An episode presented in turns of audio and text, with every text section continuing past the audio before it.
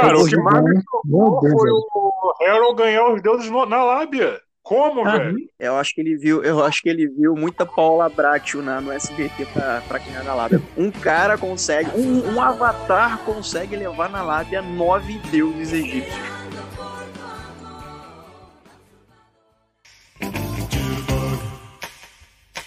Bom dia, boa tarde, boa noite. Eu não sei que hora você está ouvindo esse podcast, ou se talvez algum deus do antigo Egito retrocedeu o céu e, sei lá, dois mil anos é onde você mora. Mas começa agora o Mesa Cast, mais um episódio do Mesa Cast, que é o podcast do Mesa para Quatro, o site mais amarelo da internet. Eu sou Rafael Ramos, seu anfitrião. Quero te convidar a entrar no barco comigo, navegar pelas águas do Rio Nilo e irmos parar no Egito para falar dessa nova série Disney Plus Marvel que é Cavaleiro da Lua. Para falar dessa série, será que ela foi boa? Será que ficou aquém do esperado? O que esperar a partir dessa série? Será que vamos ter Cavaleiro da Lua interagindo com os Vingadores no futuro próximo? Será que essa série desbancou o WandaVision das melhores séries do Disney Plus? Para falar disso tudo, eu vou começar com esse time de primeira. Para começar, ele, que é o nosso intérprete de hieróglifos antigos, Efraim Fernandes. Tá ligado o meme do cavalozinho? Então, a série é isso. E no final, Tony da Lua não ficou com a rotinha. Não, não ficou mesmo. E também aqui com a gente aqui, ele que num embate com o Conchu, fez o Conchu virar avatar dele. Rony Silva. É aí, galera, queria agradecer o convite e queria dizer uma coisa aqui, que para essa série ser pior do que ela foi, ela teria que melhor, melhorar mais um pouco. Porque Jesus, meu Deus do céu, o que que eu vi ali? E ele que tentou ser roteirista da série, mas Kevin Feige barrou ele na porta, Rafael Teodoro.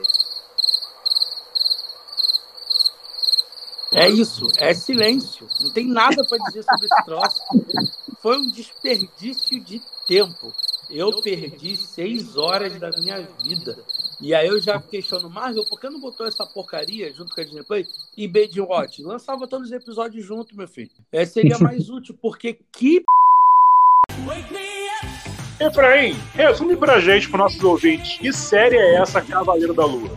Olha, então, eu não li os quadrinhos, tá? Mas é, a ideia, basicamente, a gente tem o Mark Spector, que é um cara que na série ele é retratado como um cara que tem distúrbio dissociativo, uma dupla personalidade. Ele criou o Steven Grant porque quando ele era pequeno, teve uma, um, uma, uma tragédia, ele perdeu o irmão dele e ele se culpa por isso e a mãe dele, né, acaba até, até é, tratando ele de forma grotescamente escrota, né, acaba dando maus tratos para ele. Então, para ele lidar com esse sentimento de culpa, lidar com essa rejeição da mãe, ele cria o Steven Grant. Então eu acho interessante essa abordagem que o Mark e o Steve têm um com o outro. Aliás, o Oscar Isaac, ele tá numa atuação muito boa, ele consegue mudar de um personagem para outro, às vezes, em alguns episódios, num estalo. A gente percebe, né, pela fisicalidade do Steve, pelo sotaque britânico que o Steve tem. Eu acho bacana a forma como o Oscar Isaac ele transita nisso. E aí o Mark, num período da vida dele, né, já com esse, com esse distúrbio, né, que ele tem, com esse problema, ele acaba fazendo um, um pacto com o Conchu. Ele tá para morrer e o Khonshu vê nele a oportunidade de ser o avatar dele, porque a mente dele tá quebrada, colapsada, ele acaba virando o avatar do Khonshu. Que o Khonshu é o deus, né, da lua egípcio, e é um deus puta babaca, puta escroto, ele é tóxico pra caramba, sabe? Ele viu o Mark como uma propriedade, né? Ele fala, seu corpo é meu, e se ele não aceitar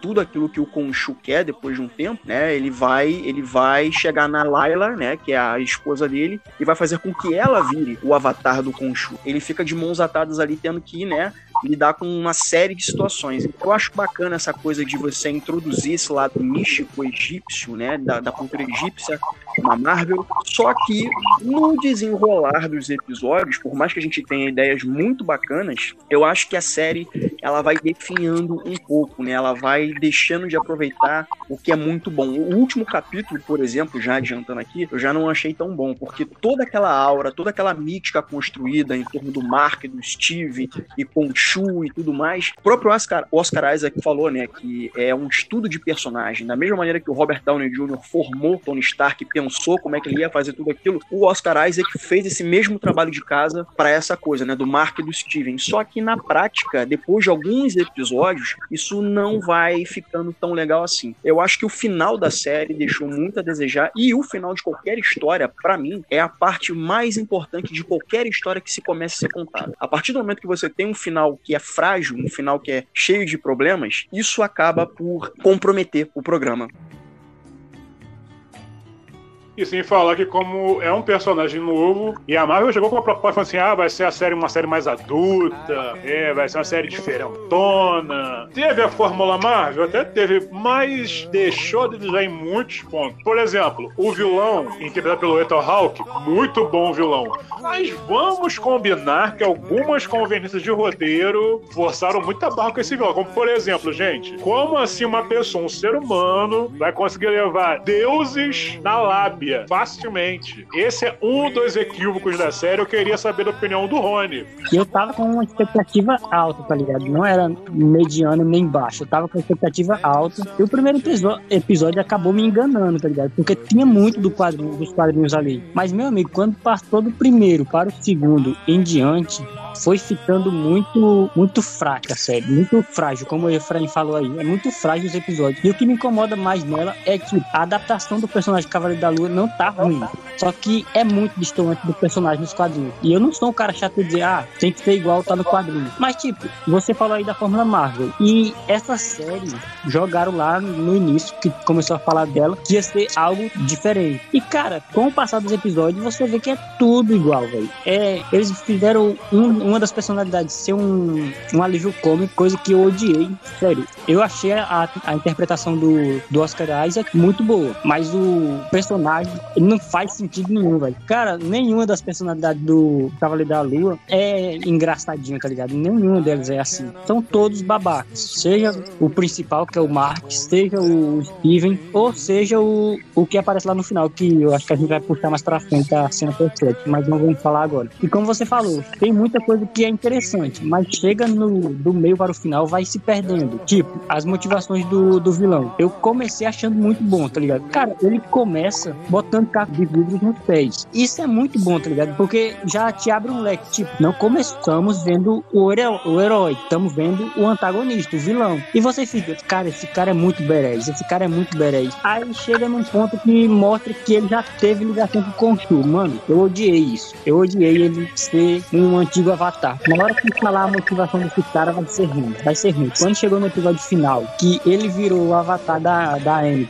só comprovou que o que ele tava atrás era poder. Ele tava com inveja do que o, do que o Mark tinha, tá ligado? Ele não queria, ah, eu vou destruir o mundo, eu não vou fazer essas coisas, eu não vou fazer uma coisa pro bem maior. Cara, eu quero mais poder. Não condiz, tá ligado? Não condiz com aquele cara que comentou pondo os cacos de vidro no pé. Não condiz com o, o roteiro que dá aqueles discursos que ele tem, tá ligado? Que são bons. Ah, mas quando chega no final se perde, velho. Se perde. Isso que me incomodou mais na série. E ela, ela é muito distoante. Ela tem pontos positivos, beleza. Mas o que é ruim se sobressai. Sobressai muito. Eu não sei se ficou essa impressão para vocês. Embrace the chaos. Eu, eu, concordo com o Rony né? O que que eu considero que seja bom nesse, nesse, nessa série? A atuação do Oscar Isaac, que eu acho que tá... É daquele tipo de, de material, daquele tipo de filme, que o filme não é bom, mas a atuação da pessoa é boa. Uhum. Eu acho que o Oscar Isaac tá demais. Eu já, eu não achei a, pessoa, a atriz faz a Laila boa. Eu acho aquela série ali, aquela cena ali no final do quinto episódio, não, do sexto episódio, quando ela tá conversando ali com a deusa Tuelis, eu achei aquilo ali muito sem, não sei se era para ser cômico, não comprei. Já o Ethan Hawke, eu tenho um problema com ele, assim, ele como líder do culto, fenomenal. Aquele ar sereno, mas ao mesmo tempo, cara, eu tô te matando, mas é pro bem, sabe? E é um ar assustador dentro da serenidade. E, e aquilo ali é bom. Quando a série vai avançando e ele entra, e ele militarizam ele, ele fica um cara ali de combate, eu acho que aí já destoa. O tom já não é o mesmo do personagem. Você vê que talvez se tivesse ele como um líder de culto e um, algum outro brutamonte, sabe,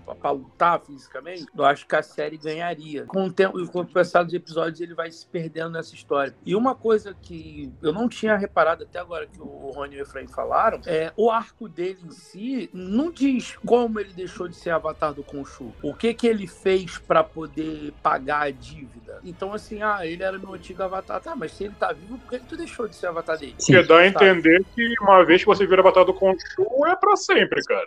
É até você terminar a tua dívida ali com ele, né? Algo que o acordo que foi. Então, não deu, não deu peso, não e não tem assim nenhuma motivação para ele querer libertar a, a, a, deusa dele lá, que é a, a Mitch. Porque assim, ah, eu quero libertar a Mitch. Tá, mas por quê? Para julgar o mundo. Mas julgar o mundo por quê? O que que o mundo te fez para você entrar num culto que o mundo vou vingar, vou purificar o mundo, sabe? Então, é, são algumas coisas que quando a gente pensa em série, eu falei aqui nos bastidores, eu acho que essa série talvez tinha que ter dois episódios a mais. Eu acho que um episódio a mais é essa, o vilão, qual é a motivação dele?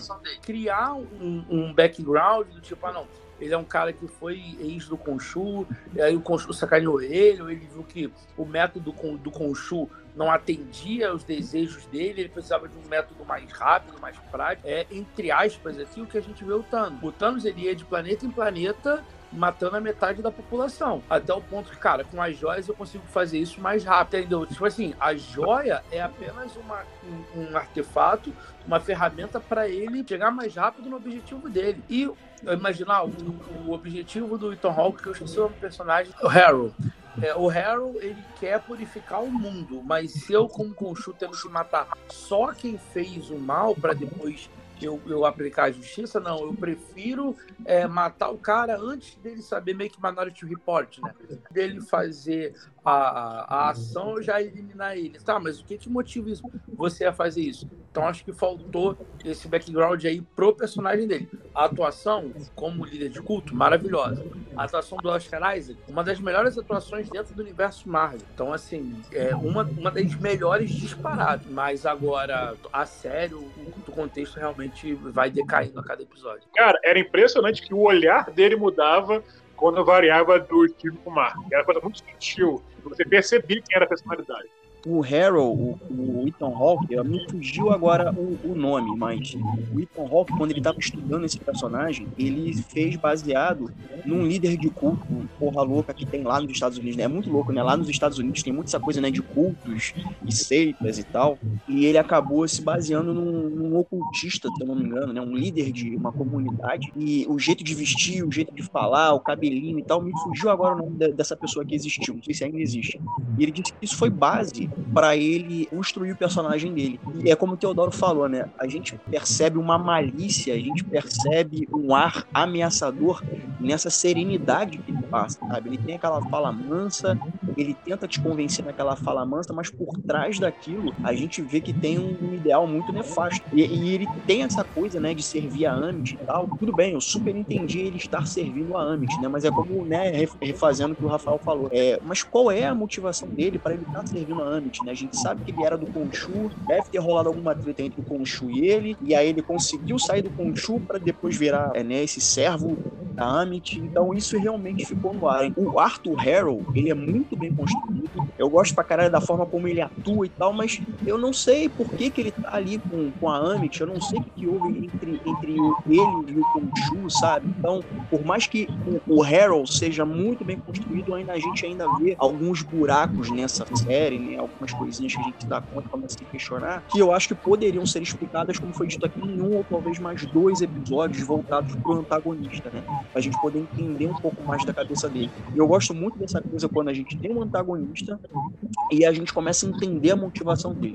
Mesmo que a gente não concorde com as ações do antagonista, que é você é, é é, banir, você, você prender, matar o criminoso antes dele cometer o crime, eu não concordo com isso. Mas eu preciso entender a jornada desse cara, do porquê ele está servindo uma pessoa que tem esse tipo de pensamento. Por que, que a Amit tem esse tipo de pensamento? Por que, que essa deusa pensa dessa maneira? Então, eu acho que se tivesse uma, um episódio voltado para isso, um para explicar o Harold e outro para explicar essa relação do Khonshu com a Amit, eu acho que o resultado poderia ser bem mais positivo.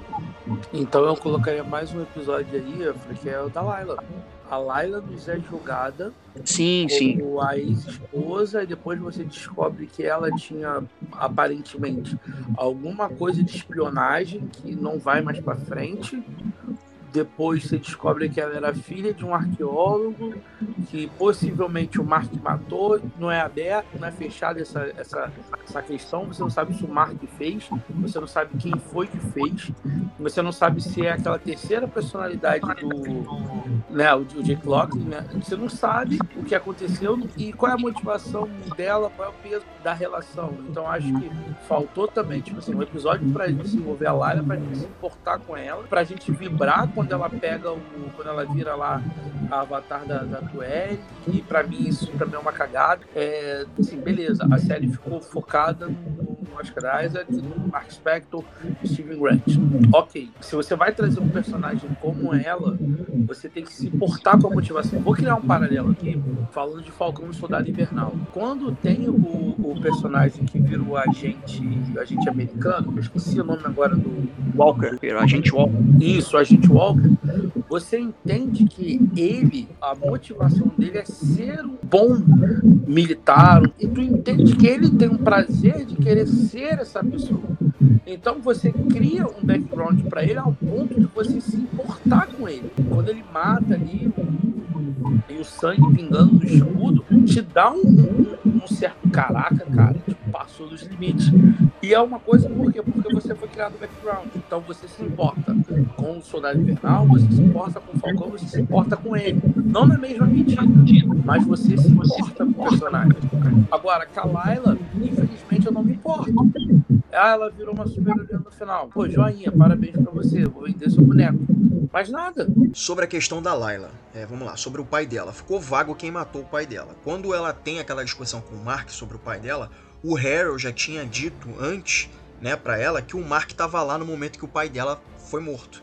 O Mark deve ter ficado com peso na consciência e se aproximou da Layla para contar o que rolou, mas eles acabaram se envolvendo e se depois casando. Eu suspeito que quando o Mark disse que o parceiro dele enlouqueceu e ele não conseguiu controlar ele e que ele matou outras pessoas e o pai dela e deu um próprio tiro no Mark, eu suspeito que poderia ser o Jake Lockley, é, que é a outra personalidade do Mark. Ou poderia ter sido mesmo outra pessoa que ainda não se sabe quem é. Por que, que eu cogitei ser o Jake o assassino? Porque a série dá lampejos de que o Jake tá ali o tempo todo, né? Pelo menos em alguns momentos específicos. Tipo a cena do episódio 5, eu acho.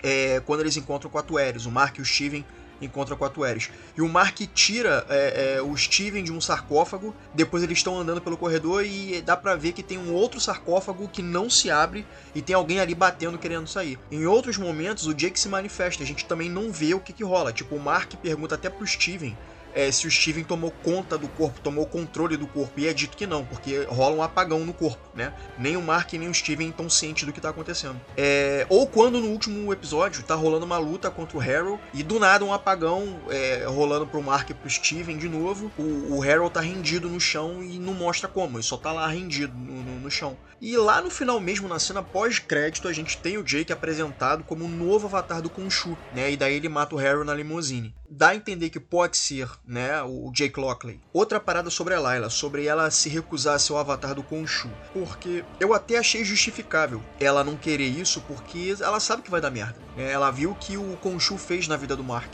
E ela tem também as questões dela internas, ela tem os traumas dela, por mais que a gente não veja isso na história, por mais que isso não seja explorado, ela tem as questões dela, né? Então eu entendi ela não querer o Khonshu, mas ter dito sim para Tueres como avatar temporário, se é que isso realmente rola, né, ser avatar temporário. Ela topou com a Tueres porque ela devia confiar muito mais na Tueres, né? E assim, a Tueres é uma personagem divertida, ela é fofa, ela é carismática e tudo mais. Então faz mais sentido ela querer um compactuar com a, com a Tueres. E também não entendi o fato da Layla ter asa de escaravelho, uma vez que ela é é, é, avatar da Tueres, e a Tueres é um hipopótamo, então realmente eu também não entendi isso. As cenas de ação da, da Layla são fodas, né? Mas é aquela parada, né? Eu não me importo tanto com a personagem porque a gente não sabe o background dela, a gente não sabe a história de fato, não foi mostrado. Foi dito, mas não foi mostrado. Enfim, a série tem elementos muito bacanas, mas ela peca em outras coisas que acabam não se sustentando. Embrace the chaos. Só para completar a informação, a Marvel divulgou depois pela rede social que ela virou uma personagem conhecida como Escaravelho Vermelho, né? Que é um personagem que é um vilão e eles adaptaram para virar essa heroína aí. É, eu tô ligado. Então, assim, é o que a gente falou, cara, a Tuelis era é, sobre essa questão da posição da, do Avatar beleza, eu quero ser avatar do Conchu, mas, mas, cara, é uma situação extrema. Não, do Conchu eu não quero, mas mesmo sendo extremo, eu topo ser avatar da Twitch. Entende? Que é uma. É tipo, ah, não, eu, eu aceito. É extremo. O seu eu não aceito, não. Eu aceito vindo dele, sabe? Eu acho que é um tipo de consistência.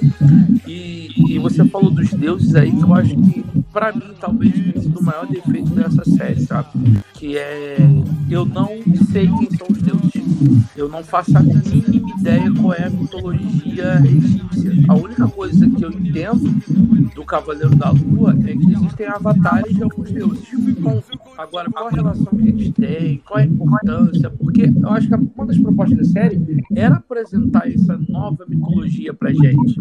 E você não conhece ninguém. Sei lá, eu sei que tem o Khonshu, cara. É o que vai ficar pra gente. Que a Marvel não apresentou pra gente Deus nenhum tem lá os nove deuses lá, e tipo assim, tá, vocês fazem o quê? A mão brilha e acabou, fazem nada de interessante. E aí, é, como eu falei, chega o Harold e ganha os caras na conversa. Eu achei mais surreal de tudo. Como um humano ganhar um deus na conversa. Eu acho que esse foi um ponto falho também. No primeiro episódio, eu gosto muito do primeiro episódio, com aquele ar de mistério, inovação e tudo mais. Nem parece Marvel Studios, isso é ótimo. O Steven tá na lojinha que ele trabalha e tudo mais. E tem aquela chefe escrota pra caralho dele. Quem nunca, né? Teve, né? E ele fala é, da Ened. Ele fala pra chefe dele algo como: só tem sete deuses aqui, são nove e tal. E ela diz que demitiu dois deles por chegarem atrasados, né? Escrota do caralho. Ali tu já fica atento que esses nove deuses vão dar as caras de alguma forma forma. E aí apareceu daquele jeito cagado, né? Na forma dos avatares, né? De uma maneira meio corrida, né? Naquela assembleia. E careceu do que foi prometido, né? Eles estão ali usando os avatares deles numa reunião para avaliar as ações do Khonshu e falar que o Mark é louco, sabe? É, e o Harrow lá fazendo a cabeça dos deuses. E tu fica assim, mano, quem tá falando não é nem a Amit, quem tá falando é o Avatar, tá ligado? Tipo, como é que um cara desse. Não é, é nem um Avatar isso. Da onde vem os poderes dele? Ele simplesmente consegue sugar, ver lá a balança, é me dar tua alma. Shang Tsung wins. Fatality. Todo mundo esperava aquela coisa Marvel, né? A grande batalha entre deuses. Teve até imagens que vazaram antes do Cavaleiro da Lua com o Arthur Harrow lá na pirâmide. E, mano, quando você vê lá que a Emmett finalmente é liberta, parecia a Cuca Lembrou muito a Cuca. E aí rola aquela batalha lá em um corte brusco. Acabou. Eu fiquei, gente, como assim, cara? É, é, a última batalha. É o último assim, episódio. E do nada corta, tá todo mundo manicômio. E do nada acabou. Eu fiquei, como assim? O que aconteceu? Eu achei que faltou impacto nessa cena, porque você tem dois deuses egípcios mega poderosos do tamanho de uma das pirâmides lá do Egito, e eu não vi destruição nenhuma, era no mínimo para ter gente pisoteada, destruição, enfim. E ficou aquela luta de empurra-empurra, e fala um negocinho aqui, fala um negocinho ali. O roteiro parece que tem ciência desse vacilo que preferiu focar na ação entre os protagonistas contra o Harold, sabe? E a cena deles é bem melhor. A Layla fatiando a galera, o Cavaleiro da Lua fazendo uns parkour meio louco lá, sabe? Eu achei bem melhor. E a luta dos deuses pareceu um Megazord, tipo Gigante Guerreiro Dylan. E a porra do Gigante Guerreiro Dylan faz bem melhor. Tipo, esse era uma das coisas mais interessantes do, da, da série. Os deuses. Pensava que ia ser uma coisa muito boa, muito foda, muito fora da, da casinha. Mas na hora que chega no final, velho, vi, resolve tudo com poderzinho. Todo mundo vira avatar, velho. Pra que isso, mano? Tem, tem muito deus ali. Tem muita coisa pra explorar. Carecia de mais episódios. E uma coisa que vocês falando aí, eu notei agora, é que chegando no final, não sei se vocês perceberam, a minutagem dos episódios ia ficando menor. Chegou ao ponto de 40, 45 minutos. Cara, era para chegar ali no final e explicar muito mais coisa. E não, eles só vão jogando coisa aleatória, só vão jogando naquele cara que o, o Harold agora é fodão, é, é poderoso, tem um poder. Mas ele carece de explicação o que tá acontecendo. Carece. E o final do Harold foi tão cagado, irmão. Quando o Loki terminou, assim que acaba o episódio, você já vê lá, segunda temporada do Loki. Sabe que tá em aberto, que eles vão continuar o resto da história. Então, assim, minissérie, começo, meio e fim. A gente Qual Na metade, a gente vai para uma história que não termina porque tem muita coisa em aberto. E o principal, assim, se pensando no, no, no método que você produzir, o personagem vai para a série, um desenvolvimento e é jogado no universo cinematográfico. Ou ele vai servir a um propósito maior. maior. Steven Grant interromperam o contato com o Khonshu. Então quem é o Cavaleiro da Lua agora? Só o Jack Locke? Como é que vai ficar isso? Então, eu suspeito sim que fará uma segunda temporada, porque ficou essa questão do Jake Lockley em aberto, mas eu não acho que a figura do Cavaleiro da Lua, né, seja o Lockley, o Mark ou o Steven, é, venha a ser usada no cinema, pelo menos não agora. Porque eu não vi nada que justificasse a participação dele numa história maior ligada ao cinema. A gente sabe que a série se passa no mesmo universo que o cinema, ok. Mas na real não tem nada ali, nenhum evento que ponha ele no cinema com os outros grandes heróis. Eu acho que a série estava mais focada em construir né, os personagens e os elementos da cultura egípcia. Por exemplo, o episódio 4 eu acho muito bacana, tem uma pegada meio Indiana Jones, é, a múmia do Brandon Fraser, né, com aquele lance de irem até a tumba de Amit e tudo mais. O Steven Grant explicando a figura do ouro para Layla e aqueles elementos quase de filme de terror, né, com a pedra dos sacrifícios, né, onde tem uns pedaços de carne humana e sangue é aquela criatura bizarra, né? O design de produção dessa série é muito boa. A gente tem um potencial muito bom para essa série, para essa história. A gente já sabe que o final não foi tão bom assim, ok. Mas eu sinto que a ideia aqui era estabelecer esse herói e essa cultura egípcia primeiro, né? Eu sei que o fã quer ver o Cavaleiro da Lua interagindo com outros personagens maiores da Marvel e tudo mais, mas de verdade eu não vejo motivo para juntar o Cavaleiro da Lua com outros heróis e se tiver que acontecer tem que ser de uma maneira plausível, né? Isso aí é para depois. É o velho depois, né? A gente tem que lidar com isso, a gente tem que esperar para isso. Embrace the chaos entrando num, aspecto aqui que eu acho que a gente ainda nem comentou, eu fico assustado com o que essa série pode render mais pra frente ainda. Porque eu não tô muito confiante que ela volta, não, velho. Mesmo com aquele gancho ali que é legal, eu não sei se ela volta pra uma segunda temporada, porque a primeira não, não engajou, não deixou a gente animado. E pior que essa fase da, da máfia tá estranha, porque, tipo, eles tentam atirar para todos os lados, mas, tipo, é tiro que eles dizem que vai sair do lugar comum, mas toda vez se rende a Fórmula Marvel, porque porque, tipo, eu não curti aquele filme lá da Viúva Negra, não gostei do Shang-Chi, eu ainda não vi Eternos, tô até hoje sem vontade, e chega no Cavaleiro da Lua, disse que vai ser uma produção adulta, beleza. Não tem sangue, não tem violência, tem aquele negócio dos flashes, eu até achei interessante aquilo, mas eu fiquei pensando, cara, é uma série adulta, em algum momento isso aqui vai ser mais visceral, mais explícito. Mas não, velho, não, não sai do nada e leva ao nada aqueles flashes. E voltando ao ponto que me assusta, essa série foi vendida como adulta. Isso é a primeira série adulta da Marvel. Imagina quando vir o Deadpool, tá ligado? E o Deadpool ainda vai entrar na, na Marvel. Então, vai ser nesses moldes, porque se for, não quero ver, velho. Então, eu acho o seguinte, é para cinema, né? Geralmente a classificação da, da Marvel é 13 anos. Eu acho que a classificação devia ser adequada à história que tá se contando. Deixa eu te cortar, porque, tipo, se é pra, pra como você falou aí, pra suprir o fã do personagem, beleza. Não é no cinema. Mano, dá uma exagerada, tá ligado? Se é pra uma coisa que volta voltada pro streaming, dá pra você usar. Você lembra da, das séries da Netflix, que era de herói? Mas era tudo adulto, tá ligado? Tinha violência, tinha isso tudo.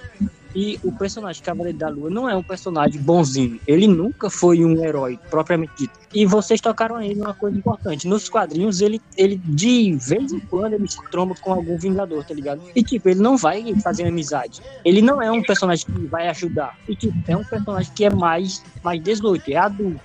Um personagem que é violento por natureza. Cara, tem, tem coisas no quadrinho que ele esfola a cara do, dos caras que ele vai enfrentar, tá ligado? Ele não tem essa de, ah, eu vou deixar, vou poupar. É outra coisa que não faz sentido. Beleza, você quer poupar, você, ah, eu tô me entendendo aqui como pessoa. Porque o Mark e o Steven ali ainda estão se entendendo. Mas, tipo, se a personalidade dele nos quadrinhos é de um jeito, por que, que você vai pro extremo oposto na, na série? Aí deixa só o Jack, como se fosse o Cavaleiro da Lua propriamente, porque os outros estão muito relutantes com o que eles estão fazendo. E como eu acho que o Rafa que falou aí, não deixa em aberto se os caras vão voltar a ser o avatar do Khonshu. Ainda fica isso em aberto, se o Mark e o Steven vai querer fazer as vontades do, do deus egípcio ainda. Acho que rola uma segunda temporada assim, nem que seja para fechar tudo porque é a chance de conhecer o Jake Lockley e a Marvel largar o aço nas cenas mais sérias com esse personagem, né, para ter justamente essa pegada mais adulta. A Marvel tá na posição de fazer algo fora do que já foi visto. Tipo nas séries da Netflix, como foi dito aqui, né, que eram bem mais violentas, né? Assim, é, eu achava que o Cavaleiro da Lua nessa primeira temporada ia por esse caminho, tipo a série do Demolidor ou Justiceiro, sei lá. A gente até tem cenas de ação em Cavaleiro da Lua, mas assim, não é que seja porrada fofa, mas não era como é, é não foi como o Demolidor ou as outras séries. E agora com Jake Lockley, né, apresentado no final da primeira temporada, numa segunda a gente pode ver coisas mais viscerais, tipo John Wick, é, é, derrubando a galera que usa lápis e dá tiro para todo quanto é lado. Eu acho que é mais ou menos por esse caminho que a segunda temporada pode vir tendo Jake Lockley agora. Nada, o Steve virou, tipo assim, aprendi a lutar, porque se ele pode, também posso. E bem assim, cara, não é porque você é personalidade diferente que você vai ter a mesma habilidade. Porque isso é coisa científica, por exemplo. Tem gente que tem problema de personalidade que um tem diabetes e o outro não tem. Não é aí a Marvel, Rafa. Aí os caras estão um pouco se fudendo pra essas porra, entendeu? Eles só querem fazer. Eu entendi o, o Steven, porque ao que deu a entender, o Steven e o Mark, né, são a mesma pessoa. Ele simplesmente meio que fez um download da cabeça do, do Mark e agora eu sei lutar. Eu, I know Kung Fu. I know Kung Fu. Show me futuro, como o Rony falou, o Cavaleiro da Lua, ele vai ser sim utilizado nos Filhos da Meia-Noite, né, que seria a principal formação. E eu penso muito no como foi feito aqueles defensores da época da Netflix, sabe? Um problema que vai esbarrando em outros problemas e as pessoas precisam se juntar.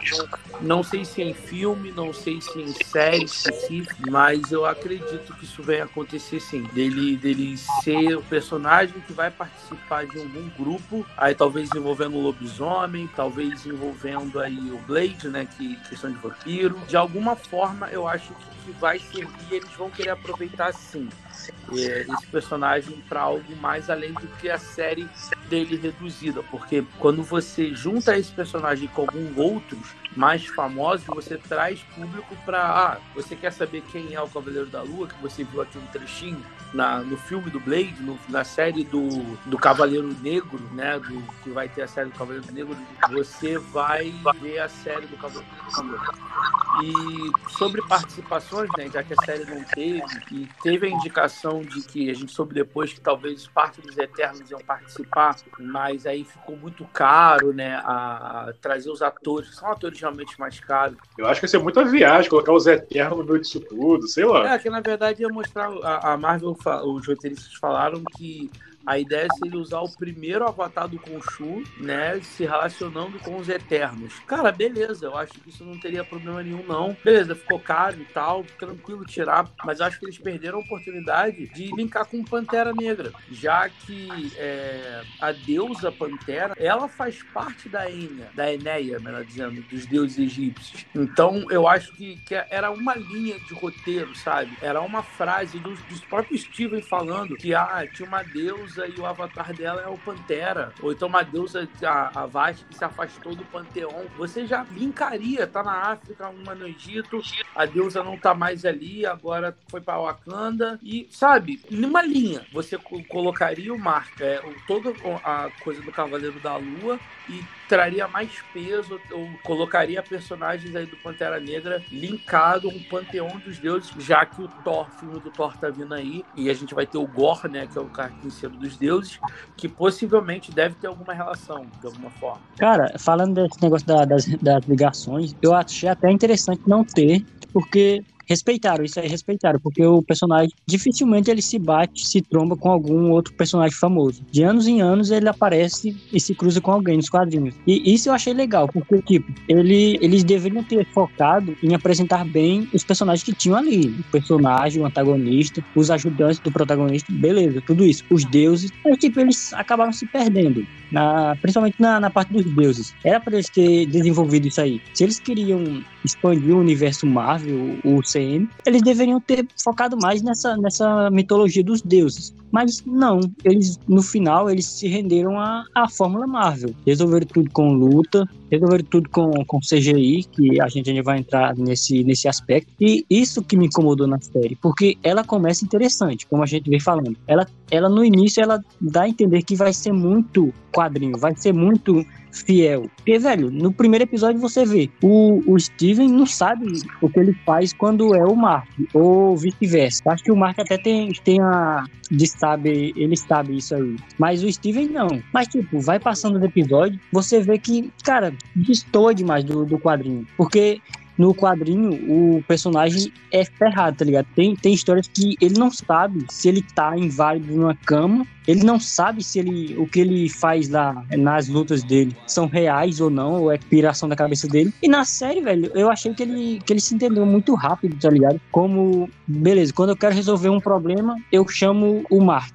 Mark Spector, ele, ele vai ser o nossa válvula de escape, ele vai ser quem vai resolver os problemas. Quando eu preciso, tipo, resolver uma coisa tipo arqueologia, vou chamar o, o Steven. Velho, eu achei que ele se entendeu muito rapidamente, tá ligado? Ele não é um personagem quebrado, não é um personagem que, ah, eu não sei o que tá acontecendo comigo. Isso destoa demais, velho. Principalmente para quem conhece a base do personagem e se incomoda. É, é até por isso que eu falei que eu não tenho confiança de voltar uma segunda temporada. Porque o primeiro episódio é legal, e o plot twist, o plot twist não, a cena pós-crédito do, do episódio é bacana. Mas até chegar nisso, velho, uma barriga constante, tá ligado? Que só continua de um episódio pro outro. Não leva de nada pro nada. Mano, é isso que me incomodou. Ela começa interessante, mas aos poucos vai se perdendo no que ela não, não sabe o que desenvolver. É o meme do cavalo. É, é o meme do cavalo, velho. Porque começa interessante, é o cavalo tá, tá bem feito, mas no meio ali fica ruim, aí no final uma pontinha de nada fica legal. Aí fica foda de você ter uma noção de que ele vai voltar ou não.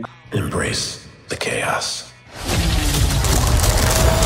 os efeitos especiais dessa série, tipo, o design do personagem do Cavaleiro da Lua é bacana. Eu gostei da, do visual. Mas, tipo, o CGI, mano, você vê que é um bonecão, tá ligado? Você vê que não tem textura. Você se incomoda. Eu me incomodei muito no, no início. Depois ela foi ficando um pouco melhor. Mas chegou no final, quando tinha a Batalha dos Megazord lá. Cara, eu, eu acho que na hora eu puxei os cabelos, tá ligado? Porque eu tava achando muito ruim, velho. Muito fake, mano. A calça que ele tá fugindo de carro carro. Aquela cena na estrada é muito também, é muito ruim você aquela cena. Cara, é muito bonecão, tá ligado? Você pensa que tá vendo um gráfico de PlayStation 2, velho. É, é muito bonecão. Tipo, na hora que ele tá em ação, o personagem lá que o, que o Mark se transforma, o Mark não, o Steven. Cara, aquele personagem é puro CGI. E não precisava, tá ligado? Era só botar um terno no cara, botar uma máscara e parte pra ação, parte pra gravar. Os caras quiseram fazer um bonecão, velho. Você vê que o, o pé do personagem não, não toca no chão, velho. Tem umas cenas quando ele tá lutando que me deixou deixou de cabelo em pé, velho. Eu tava puxando o cabelo de, de raiva, mano.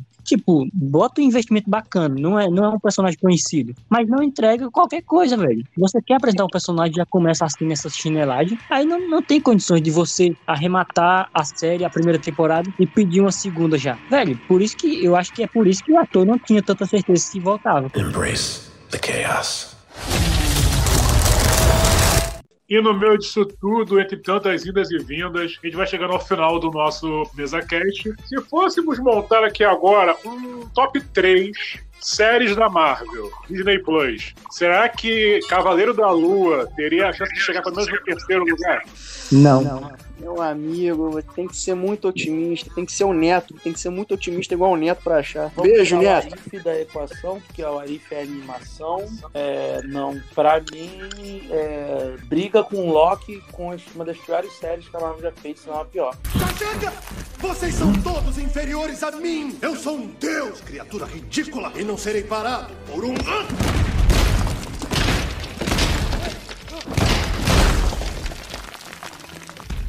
Deus fraco. Ah, que isso, Rafael. Loki é maneiro, cara. Loki é bom, velho. Loki é a minha ah, segunda favorita. É, engraçado, eu acho que o Loki tem o mesmo problema que o Cavaleiro da Lua. Tem barrigas na história. Exatamente. Muito, o meu problema com o Loki é porque aquele personagem que sai da Batalha dos Vingadores não é o mesmo personagem que começa a série. E a gente está falando de um lampejo. O, o, personagem Loki da série é o personagem que morre pelo Thanos. É a mesma personalidade. Só que o Loki da série teria que ser o Loki dos Vingadores 1. O Loki que quer matar o uhum. mundo, que, que não quer saber de nada, que quer ser rei. Essas. Isso para mim é o meu problema com o Loki. E, claro, a promessa de um vilão magnificante, o cara que governa a, a TVA e, ou seja, tudo que você expectativa que a própria série te dá, não é o hype que dá a expectativa. A própria série te dá uma expectativa que ela quebra. Já Cavaleiro da Lua, o hype foi criado pelo lado de fora. Quando você começa a ver a série, você fala, pô, bacana esse negócio de cortar é, quando é outra personalidade que tá fazendo alguma coisa, você tá sob o olho. Então, os dois primeiros episódios é sob o olhar do Steven Grant. Então a gente não vê o que, que o Mark Spector faz. No, a partir do terceiro episódio é o olhar do Mark Spector. E a gente começa a não ver quando Jack Lockley faz alguma coisa. E ele pergunta, Mark, é, Steven, foi você que fez? Cara, não, você foi você que fez. Beleza, eu entendo essa relação, mas eu acho que as duas séries para mim elas são muito parecidas de não se resolverem em si. Loki eu ainda dou um, algo a mais, porque Loki vem lá aquele selo, segunda temporada. Vem uma continuação aí. E Cavaleiro da Lua não tem do tipo, cara, é o que tem aí, a série é incompleta. Ah, resolveu o arco da Mitch, um arco que ninguém sabe como começou, Ninguém sabe por que, que eu dou importância para isso. Ah, a Mitch vai, vai, vai destruir o mundo. Quando? Por quê? Como não sabe, não sabe. Que não tem começo, não tem fim e o meio é bagunçado, talvez Cavaleiro da Lua seja a pior série que a Marvel já produziu. Caras, para mim o problema de Loki e também do Cavaleiro da Lua é a pressa, velho. É muito apressado. Tipo, eles têm pressa para fazer o Loki voltar a ser o Loki queridão do, dos fãs, tá ligado? O Loki que se transformou ao longo de vários anos. Eles têm pressa para fazer isso. E no Cavaleiro da Lua também, velho. Eles têm pressa moldar a personalidade, a personalidade do personagem. Eles tornam tudo muito fácil. Eles querem fazer um personagem que seja acessível. Para mim, as duas séries pecam na, na pressa. São séries de poucos episódios e muito apressadas. E o Rafael perguntou se entraria no top 3. Eu não acho que entraria, velho. A minha série favorita da Marvel fica o WandaVision ainda, a Loki, o Falcão Soldado Invernal, o Arif, que não é nem série de pessoas, e por último vem Cavaleiro da Lua. Porque, velho, eu não curti praticamente nada dessa série. Então, top 3. WandaVision, Falcão e, e o Soldado Invernal. Pra mim teria Loki e eu, eu vou fazer aqui a menção honrosa para mim que é o Arif. Às vezes eu prefiro mais o Arif do que Loki. Meu top é muito diferente de vocês. É, eu tiro o Arif, eu não considero o Arif, porque o Arif é animação e com a animação você pode brincar. Você pode fazer o que você quiser, então eu tiro dessa conta por produção e tal. Então, para mim, é WandaVision, eu acho que vai ser difícil tirar o posto dela, porque uhum. ela é, é, cinematograficamente falando, né, tem elementos de, de, Enfim, um dia a gente conversa sobre WandaVision. Quando o WandaVision fizer um ano de lançada, a gente faz o cast. Quando fizer dois anos, a gente faz dois uhum. anos de cast.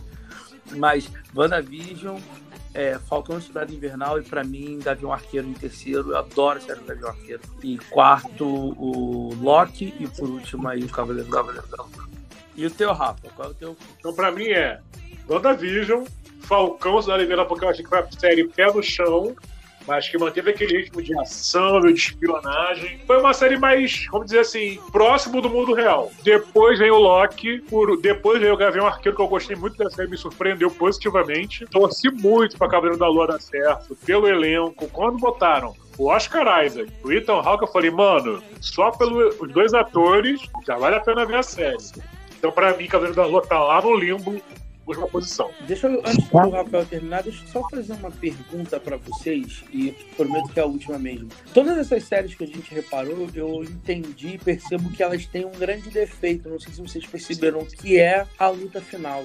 Eu achei a luta, a luta da Vision é maravilhosa, mas chega uma hora que incomoda. A luta do Falcão, o Soldado Invernal, ali no final dá uma incomodada.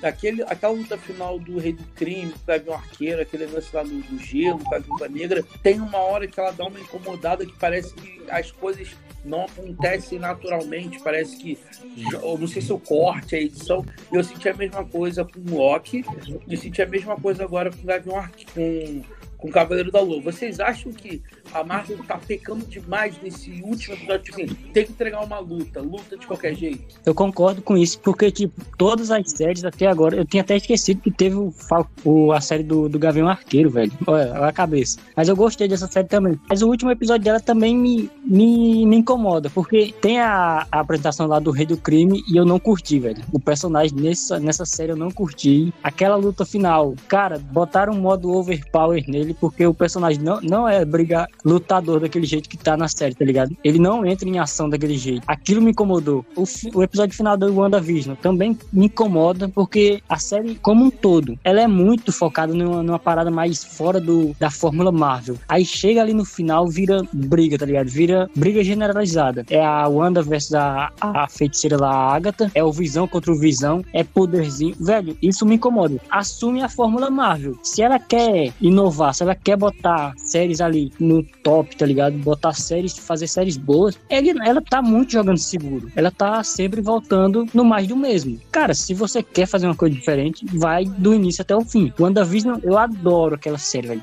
E foi o que eu falei, cara. Pra mim, a fase 4 ainda não definiu a que veio e eu me preocupo até onde ela vai chegar. Vai se sustentar nisso aí. Na pior das hipóteses, já que a gente agora tem multiverso e os caralho a quatro, na pior das hipóteses faz o seguinte: olha só, isso aqui foi nesse universo aqui. Agora vamos contar esse universo aqui, foda-se o que você viu antes. Então, E é isso. senhor Rafael Ramos, a gente está gravando esse podcast no sábado, no dia 7 de maio. O senhor ainda não assistiu o Doutor Estranho, então eu não posso lhe dizer o que é que a Marvel está preparando para o futuro dela, mas quem viu já sabe. Então, meus amigos, esse foi mais um Mesa Cast, falando agora sobre Cavaleiro da Lua. Essa série que prometeu tanta coisa, mas que infelizmente não rolou.